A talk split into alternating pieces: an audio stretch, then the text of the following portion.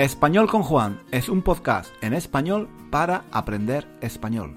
Si tienes un nivel intermedio o intermedio alto de español, nuestro podcast te puede ayudar a mejorar tu nivel de comprensión y a aprender gramática y vocabulario en contexto, de una forma natural, escuchando los comentarios y las divertidas historias de Juan. Puedes leer la transcripción de cada episodio en nuestra página web, 1001 Reasons to Learn Spanish.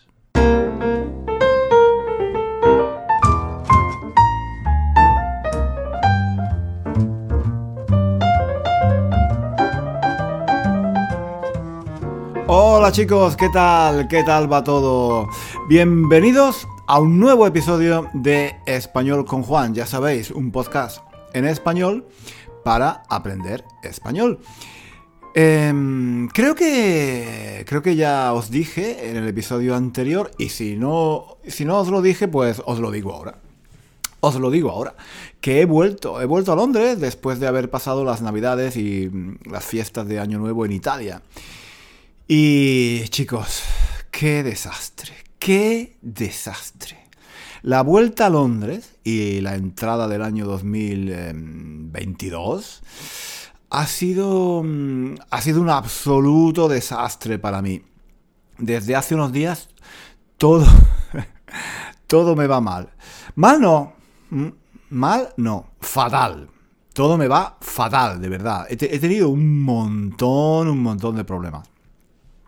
Bueno, lo peor, lo peor que me ha pasado es que cuando llegué a mi casa de Londres, me encontré, em, me encontré con que no funcionaba la calefacción. El calentador, el calentador del gas se había roto mientras yo estaba fuera y no podía encender la calefacción ni tenía agua caliente. ¡Qué horror! ¡Qué horror! Ya os podéis imaginar, ¿no? Después de estar tranquilo en Italia, dando dando paseos por la orilla del mar, por la playa, paseando en bicicleta, con buen tiempo, con buena comida. Llego aquí a Londres y me encuentro con que hace un frío que pela, un frío que, pela, o sea, que hace mucho frío, y que no puedo encender... Mm, no puedo encender la calefacción. Ni siquiera me podía dar una ducha. Porque, em, chicos, em, sinceramente, yo yo no me meto en la ducha, yo no me meto en la ducha con agua fría. Vamos, no lo hago en verano, mucho menos en invierno. Es que, mm, en serio, el, agua, el agua salía, el agua salía del grifo como si viniera directamente del Polo Norte. lavar los platos, lavar los platos mm, era, era una tortura, era una tortura para las manos, de verdad. Preferiría, escuchadme bien, escuchadme bien preferiría clavarme, preferiría clavarme un clavo en los cojones, con perdón. Preferiría clavarme un, clavo en, los cojones, en los huevos, antes, antes que ducharme con agua fría. Vamos, yo, no, yo no he vivido nunca en un iglú, un iglú de esos donde viven los esquimales, ¿no? Con las paredes y, y el techo de hielo en medio de la Antártida, en Alaska en Siberia, no, no, no. Yo, yo, no, yo no he vivido, yo no he vivido ni he estado nunca en un iglú, pero no creo, no creo que dentro de un iglú haga más frío que en mi casa de Londres sin calefacción y sin agua caliente, de verdad. ¡Qué frío! ¡Qué frío he pasado, chicos! El frío que he pasado estos días no, no se lo deseo. No se lo deseo ni a mi peor enemigo. Em, total, que... que durante, durante unos días he estado, he estado muy he estado muy intentando resolver este problema, buscando un fontanero que viniera urgentemente a mi casa. Al final, tengo que decir que tuve suerte, tuve suerte y, di, con un, di con un par de fontaneros bastante buenos que lo han arreglado todo en un par de días. Y, y además, además me ha costado menos de lo que yo pensaba. Yo creía que me iba a costar un huevo y la mitad del otro. pero al final, al final no ha sido para tanto. Por cierto, por cierto, la expresión costar un huevo, yo creo que se entiende, ¿no? Normalmente, normalmente los estudiantes de español aprenden que cuando, cuando algo es caro se dice cuesta un ojo de la cara o tal vez cuesta un riñón. Esas son las, mm, digamos, las versiones educadas que se usan en los libros de texto para estudiantes de español. En la vida real, en la vida real, en el español que se habla cada día, lo, más frecuente es decir que algo cuesta un huevo. O un huevo y la mitad del otro. los huevos, los huevos, por si alguien no lo entiende, son los testículos. Algunas personas, algunos estudiantes son tan inocentes que piensan que cuando los españoles decimos no me toques los huevos o qué huevos tienes o esto, esto cuesta un huevo, pues estamos hablando de comida, de los huevos que ponen las gallinas. Mm, no, no, no, no, no. Mm, todo depende del contexto, obviamente, pero normalmente yo creo que en el 90% de las ocasiones, cuando los españoles decimos la palabra huevos, estamos hablando de los testículos. De hecho, en, uno de los primeros vídeos que hice en YouTube hace ya muchos años, cuando estaba empezando, hablaba de que mm, a veces podía, podía ser un poco embarazoso y ir a una tienda y preguntarle al dependiente, oiga, perdone, ¿tiene usted huevos? o en un supermercado preguntar, oye chico, ¿dónde están los huevos? Es, es, embarazoso por, el doble sentido de la palabra huevos, que, puede, que pueden ser eh, comida o testículos. Lo que a veces, a veces da lugar a chistes fáciles, ¿no? Ya me, ya, ya, ya, ya me entendéis, supongo. E, eso pasa, eso pasa con algunas palabras que tienen que tienen un doble sentido y, dan, y dan lugar al, chiste, al chiste fácil y estúpido, ¿no?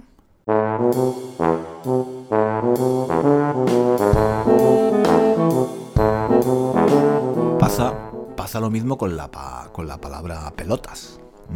Las pelotas, o también las bolas, eh, pueden ser un objeto mm, redondo para jugar al tenis o al ping-pong, por ejemplo.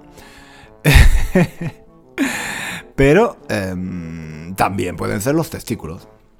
En español, en español tenemos un montón de palabras para, testículos, ya, ya, ya os estáis dando cuenta. Y claro, este, este doble significado puede dar lugar también al chiste fácil. Recuerdo un, recuerdo, recuerdo un día que de niño, cuando vivía en Granada, eh, mi amigo Miguel y yo, eh, Miguel era, era mi mejor amigo de entonces. Mm, queríamos, queríamos comprar una, pelota pequeña para jugar. Creo que, creo que era domingo por la mañana y, todas las tiendas estaban cerradas. La única tienda que había abierta en el barrio era un kiosco de prensa donde, em, aparte de vender periódicos y revistas, también vendían lotería, cigarrillos, pilas, eh, caramelos, chicles y algunos juguetes para niños muy pequeños. Nosotros, Miguel y yo, teníamos unos ocho años. Bueno, Miguel tenía eh, un, año, un, año más que yo. Eh, sí, em, supongo que él tenía nueve años y yo ocho. Y bueno, pues eh, queríamos, queríamos preguntarle al tío del kiosco. queríamos preguntarle al tío del kiosco si vendía pelotas pequeñas.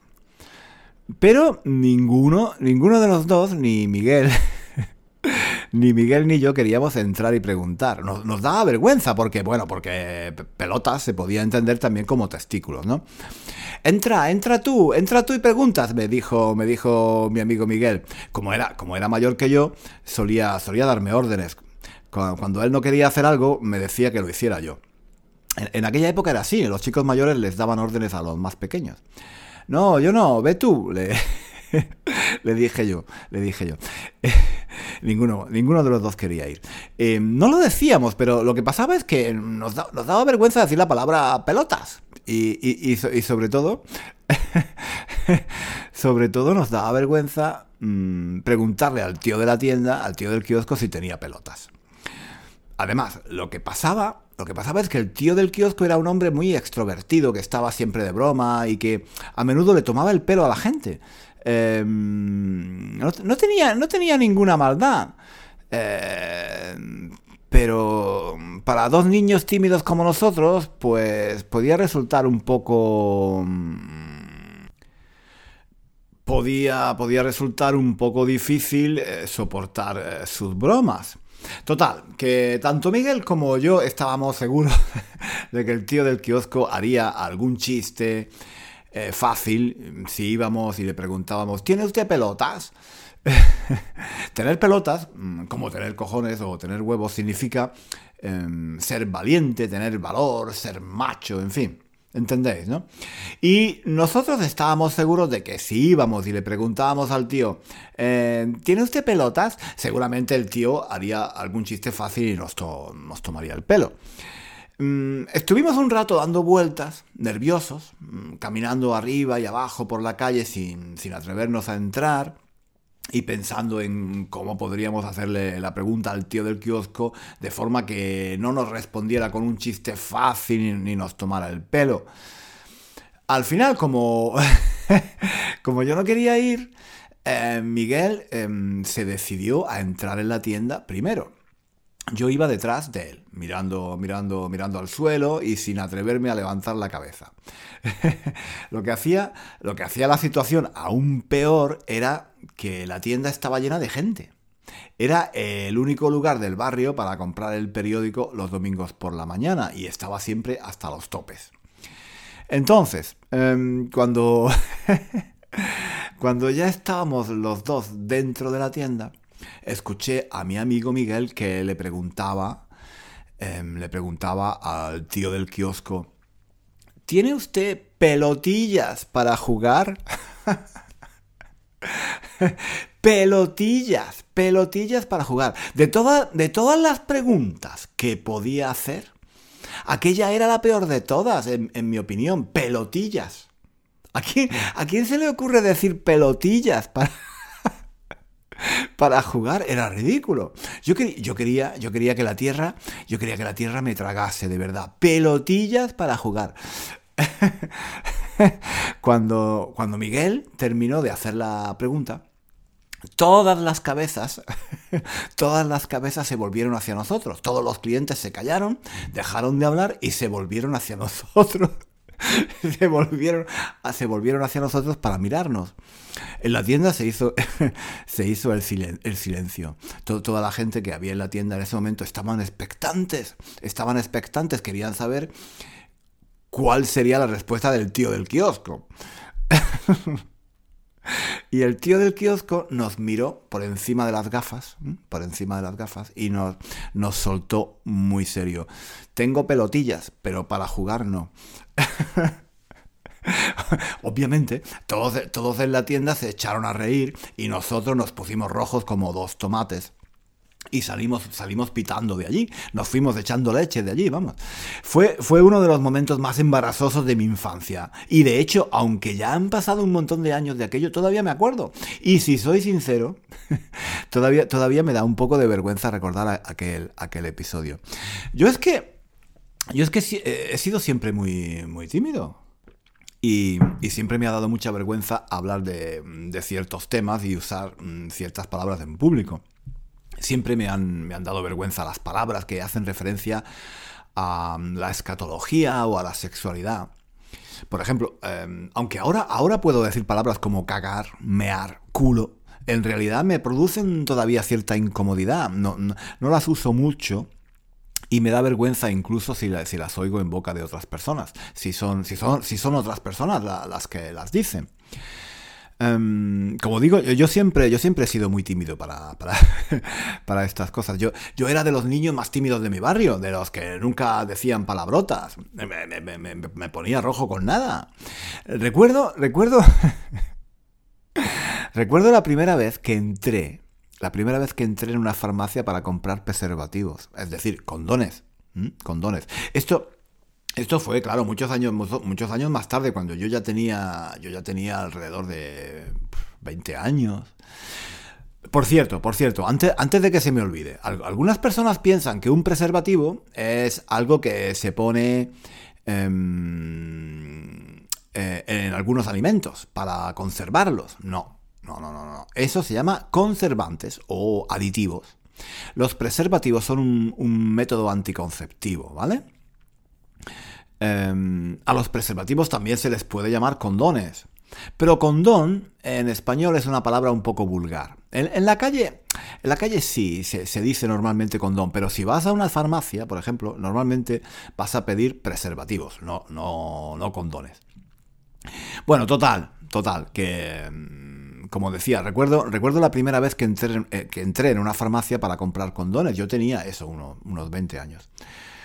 Em, no, sé, supongo que sería al principio de los años 80, más o menos, no estoy seguro. En, el, franquismo, durante la dictadura de Franco, estaba, estaba prohibida la venta de cualquier tipo de método anticonceptivo, los, los, preservativos incluidos, claro. Durante el régimen de Franco, la Iglesia Católica había tenido mucha. había tenido una gran influencia sobre la educación, la política, la cultura y las costumbres de la sociedad, y todo lo que estaba relacionado con la sexualidad estaba, estaba sometido a una, a, una estricta vigilancia y, un, control para que estuviera siempre de acuerdo con la moral y, los preceptos de, la Iglesia Católica. De hecho, de hecho en, la, en, la, España de Franco se hablaba del nacional catolicismo nacional catolicismo, en contraste con el régimen nazi de Alemania, que defendía el nacional socialismo. O sea, mientras los nazis en Alemania tenían el nacional socialismo, nosotros teníamos el nacional catolicismo. Esto, esto creo que ya, ya ilustra bastante bien la influencia de la Iglesia Católica en España durante los años del franquismo y cómo era mm, la sociedad de aquella época. Em, total, lo que quiero decir con todo esto es que yo era muy tímido, yo era muy tímido mm, de niño y también de joven, y me daba mucha vergüenza todo lo que estuviese, todo lo que estuviese relacionado con el sexo y mm, con la escatología. Yo nunca decía palabrotas, por ejemplo, era un, era un niño de la escuela franquista, mm, era un niño de la escuela franquista educado en el nacional catolicismo. O sea que de educación sexual, cero. Mm, cero. En, aquella época, en aquella época, como digo, todas estas cosas eran tabú. Tabú. Eh, el sexo era algo sucio, vergonzoso, de lo que no se podía hablar en público. Encima, encima yo iba a una escuela de curas, de sacerdotes, donde estudiábamos em, religión y mm, rezábamos todos los días y, donde la, educación sexual que recibíamos era en clase de, en clase de biología. En clase de biología, cuando la profesora nos explicaba la reproducción de las plantas, de las flores, de, que, de cómo iban pasando las abejas de una flor a otra. En fin, ahí, ahí acababa toda nuestra formación en materia de sexo. Eso era todo. Además, eh, era, era una escuela donde solo había niños. Solo había niños. En aquellos años, lo normal era que hubiera colegios para niños y colegios para niñas. Como se decía entonces, los niños tenían que estar con los niños y las niñas con las niñas, los niños con los niños y las niñas con las niñas. Lo, normal era eso. Lo normal era eso, que los niños y las niñas estuviéramos siempre separados. Incluso, incluso fuera del colegio, en la calle, también estábamos separados. En, el barrio donde yo vivía, eh, por ejemplo, los niños jugábamos solo con los niños y las niñas jugaban solo con las niñas. Teníamos, teníamos incluso juegos diferentes. Los niños teníamos juegos de niños y las niñas tenían juegos de niñas. Y si, un, si algún niño, si algún niño ah, eh, jugaba a algún juego de niñas, como saltar a la comba o la rayuela, entonces, entonces los demás niños em, lo llamaban mariquita, em, mariquita, que, era, era lo peor, lo peor que te podían llamar. De hecho, a mí todavía, a mis años, mm, me resulta muy, muy extraño, por ejemplo, ver a los hombres que saltan a la cuerda en el gimnasio o a las niñas pequeñas jugando al fútbol en el parque. Porque para mí, saltar a la cuerda es mm, de niñas y jugar al fútbol de niños. Lo cual, lo cual demuestra, lo cual demuestra Mm, que la educación que recibimos de pequeños, las ideas o los estereotipos que nos meten de chicos en la cabeza, nos influyen muchísimo, incluso, incluso cuando somos ya mayores. Es como, es como un lavado de cerebro, ¿no? Muchas de las ideas y creencias que tenemos de mayores no son más que ideas que nos pusieron de pequeños en, la cabeza. Pero en fin, ese, es otro tema, ese es otro tema. No me quiero enrollar ahora hablando de todo eso, pero, pero sí, el caso es que, eh, como estaba diciendo, que la escuela en la que yo me eduqué, pues no, se estudiaba nada sobre sexualidad y no teníamos ni ideas de todos estos temas, mucho menos de, sobre métodos anticonceptivos. Todos estos temas eran temas tabú, de los que no se hablaba en la escuela, ni en la tele, ni en el cine, ni en los periódicos. Al poco tiempo de la muerte de Franco, mm, todo esto empezó a cambiar. Poco a poco se empezó a hablar en la tele de sexualidad, en las películas había escenas de desnudos, eh, se podían ver escenas de amor y sexo con más facilidad, el lenguaje, el lenguaje también se fue liberando, se hablaba de, forma más clara. Y recuerdo que allá por los años 80, quizás mm, al inicio de los años 80, con la llegada de la democracia y la liberación de las costumbres, llegaron, llegaron los preservativos, llegaron los preservativos de las farmacias, los primeros preservativos que hasta entonces ah, habían estado prohibidos. Y mm, yo recuerdo que las primeras veces que iba a la farmacia a comprar preservativos lo pasaba, lo pasaba fatal lo pasaba fatal. Yo iba con mi novia de entonces, ¿no? ella, ella, se quedaba en la puerta, claro. a, ella le daba mucha más vergüenza que a mí, por supuesto. Ella era una, ella era una chica, una mujer. Y, entrar juntos habría sido mucho peor, mucho peor. Eso, eso estaba fuera, fuera de cuestión. Era, era algo que, que tenía que hacer yo solo. Pero me, me daba mucha, me daba mucha vergüenza, me, me, daba una vergüenza enorme entrar en una farmacia y pedir una caja de preservativos. Lo que hacía era que iba a una farmacia de otro barrio, donde nadie me conocía.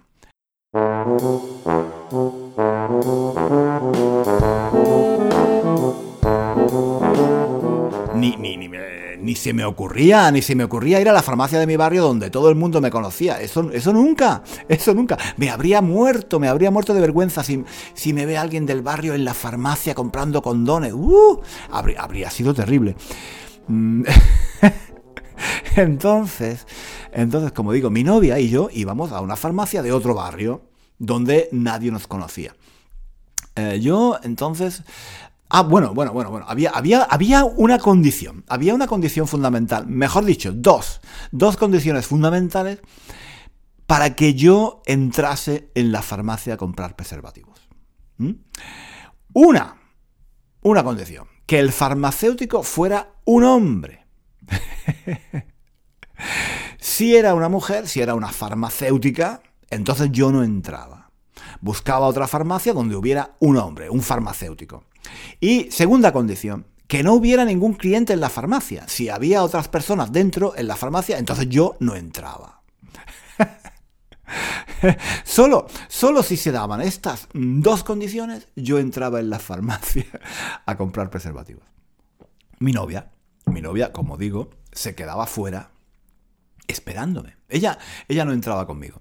Luego, lo que pasaba es que a veces, em, una vez que yo estaba dentro, llegaban otros clientes o me atendía una mujer en lugar de un hombre. Entonces, entonces me ponía muy nervioso, em, empezaba a tartamudear y al final, al final terminaba por, por pedir un paquete de sacarina o, o una caja de aspirinas. De hecho, de hecho, en mi casa yo, yo tenía una montaña, una montaña de cajas de aspirina y de sacarina porque a menudo no, no podía, no podía articular, no podía articular la palabra preservativo delante de otras personas. Por ejemplo, yo entraba, yo entraba y decía, quería una caja, quería una caja de, quería una caja de... quería, quería una caja de... Y entonces hacía una pausa, respiraba y, miraba, miraba hacia los lados, miraba hacia el suelo, miraba, miraba hacia arriba, volvía a respirar otra vez. Quería, que, quería, quería una caja, quería una caja de... quería, una caja de... Muchas, muchas veces me ponía tan nervioso que acababa diciendo una caja de. Una, caja de, de, aspirinas. Una caja de aspirinas. Quiero una caja de aspirinas. en fin. Ahora, ahora me río, ahora me río, pero de verdad, de verdad que lo pasaba muy mal. Lo peor era cuando mi novia me veía salir de la farmacia con una caja. con una caja de aspirinas en la mano en lugar de preservativos. ella me decía, ella me decía, otra, otra, otra caja de aspirinas. Era, era, era, era todo muy humillante, la verdad, era todo muy humillante. Aunque, aunque yo ya tenía 20 años y en España había democracia, yo seguía siendo, yo seguía siendo un niño de la escuela franquista, un producto del nacionalcatolicismo. Y lo sigo siendo, ¿eh? Lo sigo siendo. Como decía antes, hay, hay cosas que nos meten de pequeños en la cabeza y que luego es muy difícil quitarnos de encima. yo, no, yo, no, yo no sé por qué os estoy hablando de todo esto. ¿eh? Empecé hablando de que a mi vuelta de Londres no tenía calefacción que he pasado mucho frío, que tuve que llamar al fontanero para, para, que arreglara el calentador y de ahí, de ahí me he ido enrollando y pasando de un tema a otro hasta terminar hablando de la venta de preservativos en España. Ay, típico, típico, típico, típico de un podcast como este. Este, este, este, este es un, un, podcast sin ton ni son. Un podcast sin ton ni son. Sin orden, sin orden ni concierto. Sin lógica, sin orden, sin estructura, sin organización. Un caos, un caos total. Me enrollo, me, me enrollo como una persiana y nada más. Ay. En fin, chicos, chicos, chicos, no me enrollo más, no me enrollo más, yo creo que, yo creo que ya, yo creo que ya basta por hoy, ¿no? Si tenéis ganas, si tenéis ganas de seguir escuchando mis rollos, pues nos vemos, nos vemos la próxima semana en el próximo episodio. No, no, no, no, no, no, no nos vemos, no nos vemos, nos escuchamos, nos escuchamos aquí en español con Juan un podcast en español para aprender español con, con, historias, con historias tan tontas, tan tontas como las que os he contado hoy. Nos vemos. Hasta pronto.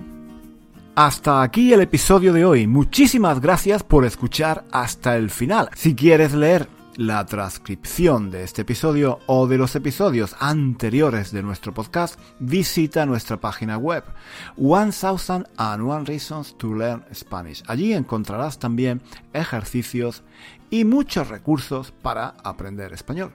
Hasta pronto.